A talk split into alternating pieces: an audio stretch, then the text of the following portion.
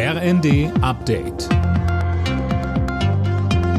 Stündlich neu. Auf den Punkt informiert. Ich bin Anna Löwer. Guten Morgen.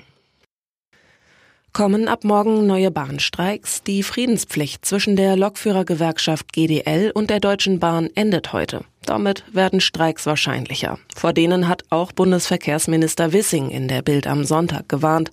Er forderte außerdem weitere Verhandlungen. Mit dem Beharren auf Maximalforderungen kommen wir nicht weiter, so der Minister.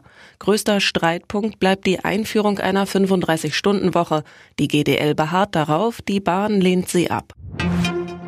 Der Abhörskandal bei der Bundeswehr beschäftigt weiter die Politik. Nachdem Kanzler Olaf Scholz eine zügige Aufklärung angekündigt hat, meldet sich jetzt auch die Union zu Wort und fordert Antworten von Scholz. Colin Mock. Der Bundeskanzler muss sich dafür vor dem Bundestag erklären, sagte CDU-Politiker Dobrindt dem Spiegel.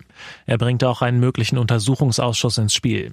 Dass es überhaupt so weit kommen konnte, dass Russland ein Gespräch von Luftwaffenoffizieren abhören konnte, hat womöglich mit einem Verstoß gegen die Sicherheitsregeln der Bundeswehr zu tun.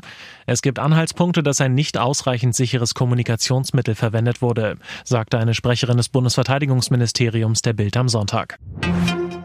Kurz vor dem Super Tuesday nächste Woche hat Donald Trump die nächsten Vorwahlen in US-Bundesstaaten gewonnen. In Missouri, Idaho und Michigan setzte sich der Ex-Präsident gegen seine Parteikollegin Nikki Haley durch, wie bei bisher allen Vorwahlen der Republikaner in diesem Jahr.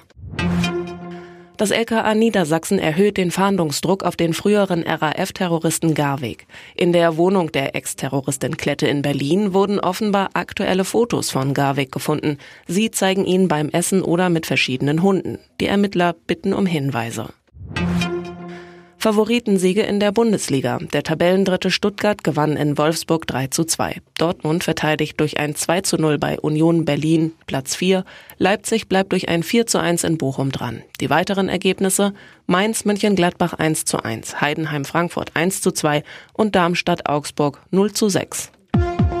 Alle Nachrichten auf rnd.de